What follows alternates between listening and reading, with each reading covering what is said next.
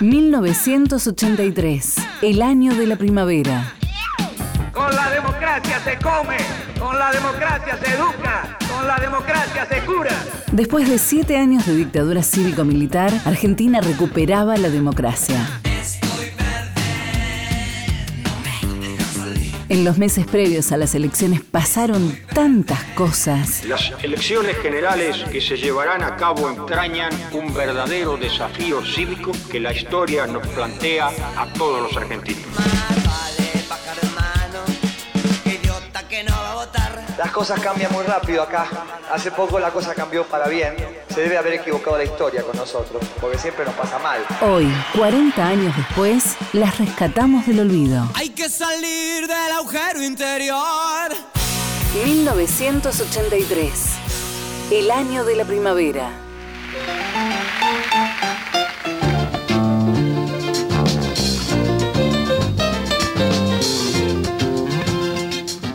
En junio de 1983, el cantautor Joan Manuel Serrat llegó a la Argentina para dar una serie de conciertos saltando por encima la censura y las amenazas de la dictadura cívico-militar. Habían pasado más de ocho años de su última visita. Ese regreso no solo significó un reencuentro con su música, sino que se convirtió a la vez en un símbolo de libertad y en un síntoma de la transición a la democracia. Porque te quiero a ti, porque te quiero. Mi puerta una mañana y andar. Serrat llegó por primera vez a la Argentina en el final de 1969 y tuvo su primer encuentro con el público masivo en una presentación para la televisión en el Canal 9 de Buenos Aires. El empresario Alfredo Capalvo hizo todo lo que estaba a su alcance y terminó convenciendo al dueño del canal, Alejandro Romay, para que le diera un lugar a su artista. El programa fue Sábados de la Bondad, conducido por Héctor Coire. Vuela esta canción.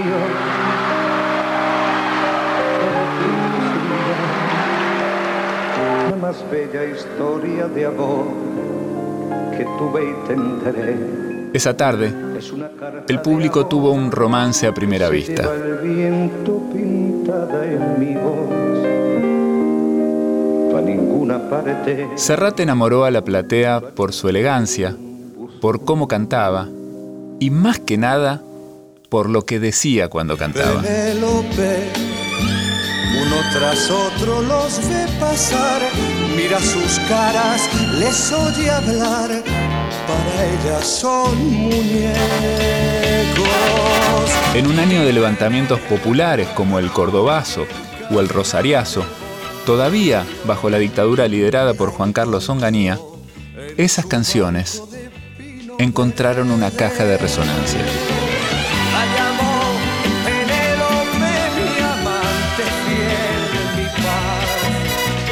Deja ya de tejer sueños en tu mente. Ya en 1970, las giras, las tapas de revistas y las presentaciones en la televisión argentina eran moneda corriente para Serrat. Quizá porque mi niñez sigue jugando en tu playa. Y escondido tras las cañas duerme mi primer amor. Llevo tu luz y tu olor por donde quiera que vaya. La edición del disco Mediterráneo en 1971 hizo que su figura creciera todavía más. Sus canciones ya eran una referencia generacional. La cercanía que el público argentino sentía por él trajo la costumbre de llamarlo por su apodo. Para todos era el nano. Y recorrió en esos años las provincias de la Argentina llevando sus canciones a cada ciudad que quisiera recibirlo. El sacristán ha visto hacerse viejo al cura. El cura ha visto al cabo y el cabo al sacristán. Serrat sembraba así las semillas de un cariño que iba a cosechar a lo largo de muchos años. La última de sus visitas en esa década fue en 1975. Después, llegó la dictadura.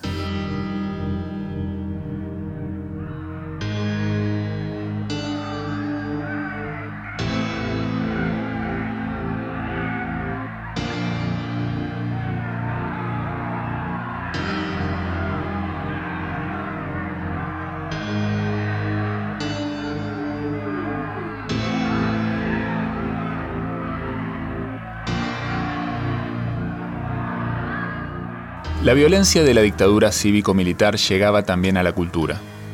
Muchísimos artistas sufrieron la censura contra su obra o directamente contra su persona. Fue el caso de Serrat, un enemigo del régimen de Francisco Franco y un referente de la democracia en España. Serrat no solo no podía venir al país por las amenazas que recibía en cada intento, sino que, además, era investigado por oficiales del ejército argentino que lo monitoreaban en Europa.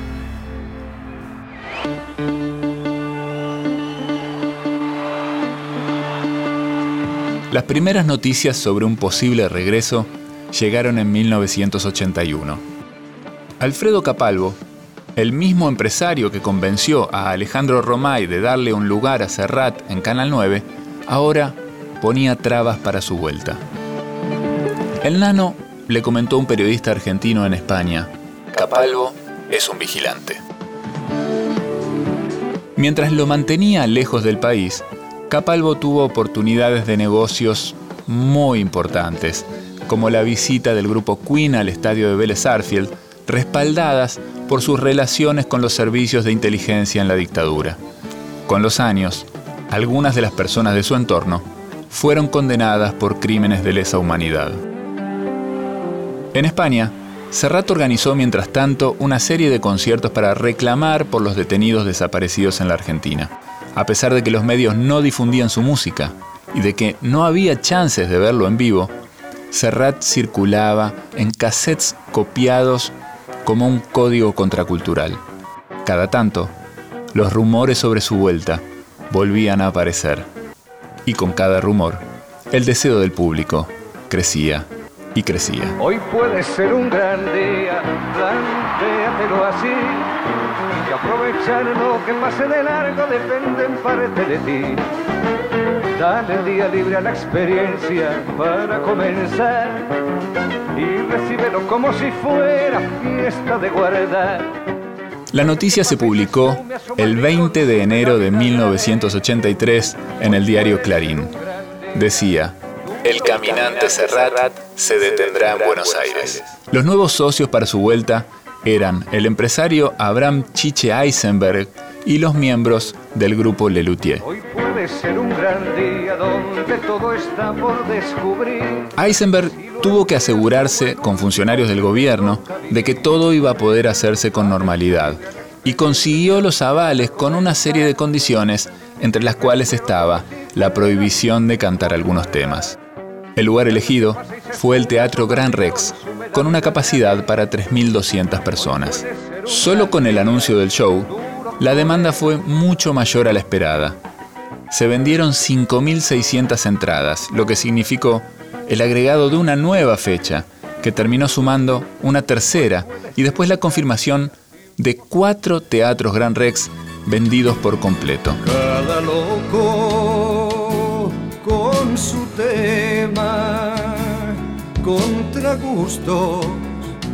El éxito no frenaba y Eisenberg decidió ir en busca del estadio Luna Park, ya con capacidad para 11.000 personas.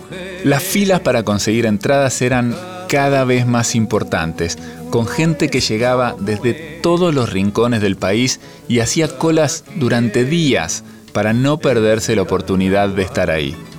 Al final, a los cuatro Gran Rex se le sumaron seis fechas en el Luna Park, un concierto en Córdoba y otro en el estadio de Rosario Central.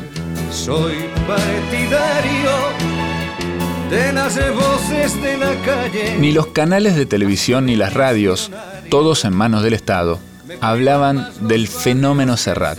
Pero los diarios y las revistas se hacían eco de un suceso que no paraba y que hizo eclosión con la llegada del nano a Buenos Aires el primero de junio de ese año. Con su esperanza dura, el sur, el sur también existe. El primer Gran Rex de ese regreso fue el 2 de junio de 1983. Una noche fría y lluviosa que no detuvo a un público encendido no solo con la música, sino también con el significado de estar ahí, desafiando los deseos oscuros del gobierno militar. Antes de salir al escenario, Serrat hizo declaraciones sobre el momento que se estaba viviendo. Bueno, se está viviendo un momento político muy, muy fuerte. Después de muchos años de dictadura parece que el camino a las libertades se está abriendo, se está insinuando, se están proyectando elecciones para el 30 de octubre. Evidentemente hay una, una efervescencia en este sentido muy fuerte. La novedad eran los miles de jóvenes que nunca lo habían visto en vivo y que lo sentían como un aliado en la lucha por la recuperación de la democracia. La televisión española entrevistó al público en ese momento. ¿Por qué tiene tanto éxito? Porque es genial. Bueno, yo creo que tiene éxito porque tiene mucho sentimiento en lo que dicen todas sus canciones. Cerrada hace canción de vida y acá la vida estuvo muy, muy, muy trabada. Porque hacía las cosas que dice, no solo cómo canta, sino lo que canta, sobre todo lo que canta y cómo lo canta. vosotros sois muy jóvenes y no, no sabéis que estuvo aquí prohibido una temporada, un tiempo. Sabemos, sabemos. Algo ha cambiado.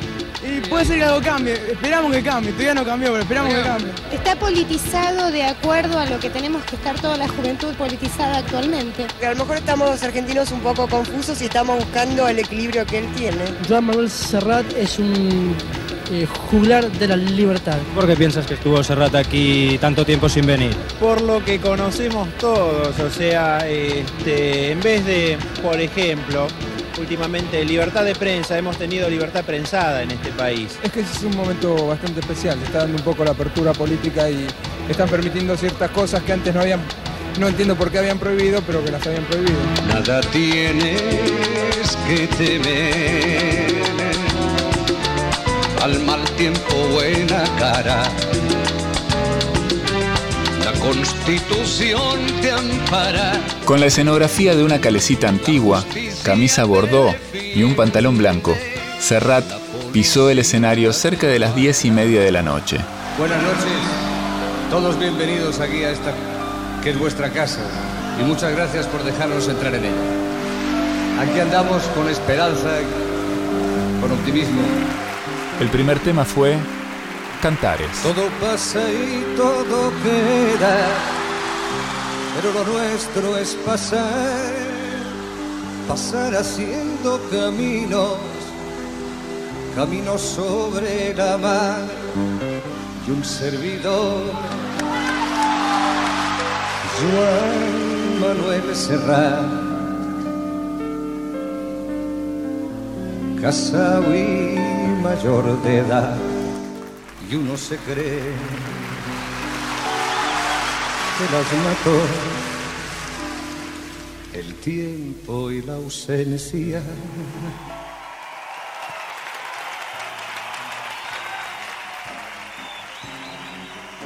El mundo fue y será una porquería, ya lo sé. En el 506 y en el 2000 también usted que corre tras el éxito, ejecutivo de película. Al día siguiente de su primer concierto en el Gran Rex, Serrat se presentó a una conferencia de prensa. Frente a periodistas argentinos y extranjeros, condenó a la Junta Militar Argentina y contó que durante todos esos años había recibido amenazas ante cada intento de volver al país. Probablemente en su pueblo se le recordará como cachorros de buenas personas. Los 10 shows pudieron hacerse sin problemas, a pesar de que ninguna de las condiciones que impusieron los funcionarios del gobierno militar fueron respetadas por Serrat. Cantó los temas que quiso. Hombres de paja que usan la colonia y el honor para ocultar oscuras intenciones. Tienen doble vida, son sicarios del mal. Entre esos tipos y yo hay algo personal. Un hecho curioso sucedió la última noche del Luna Park. El público descubrió que entre los asistentes estaba el periodista Bernardo Neustadt, cercano a la dictadura. Las crónicas relatan que Neustadt tuvo que abandonar el estadio por los insultos y los silbidos.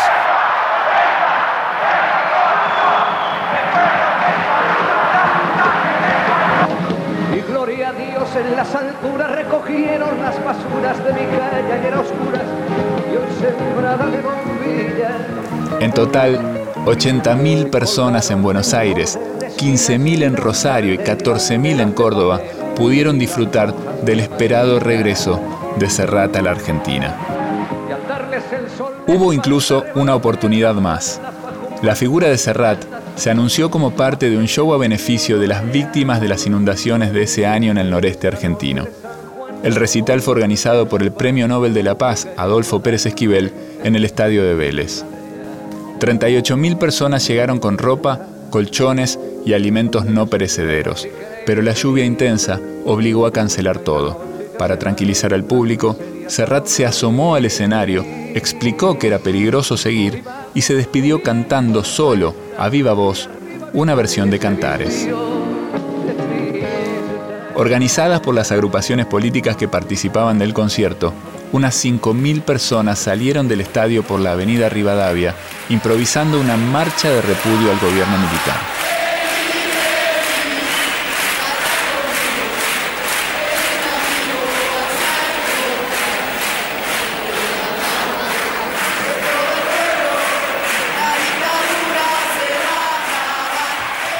El 30 de octubre de 1983, meses después del regreso de Serrat a los escenarios de nuestro país, los argentinos y las argentinas pudimos volver a votar, iniciando un camino ininterrumpido del Estado de Derecho que cumple 40 años. Vamos subiendo la cuesta, que arriba mi calle se vistió de fiesta.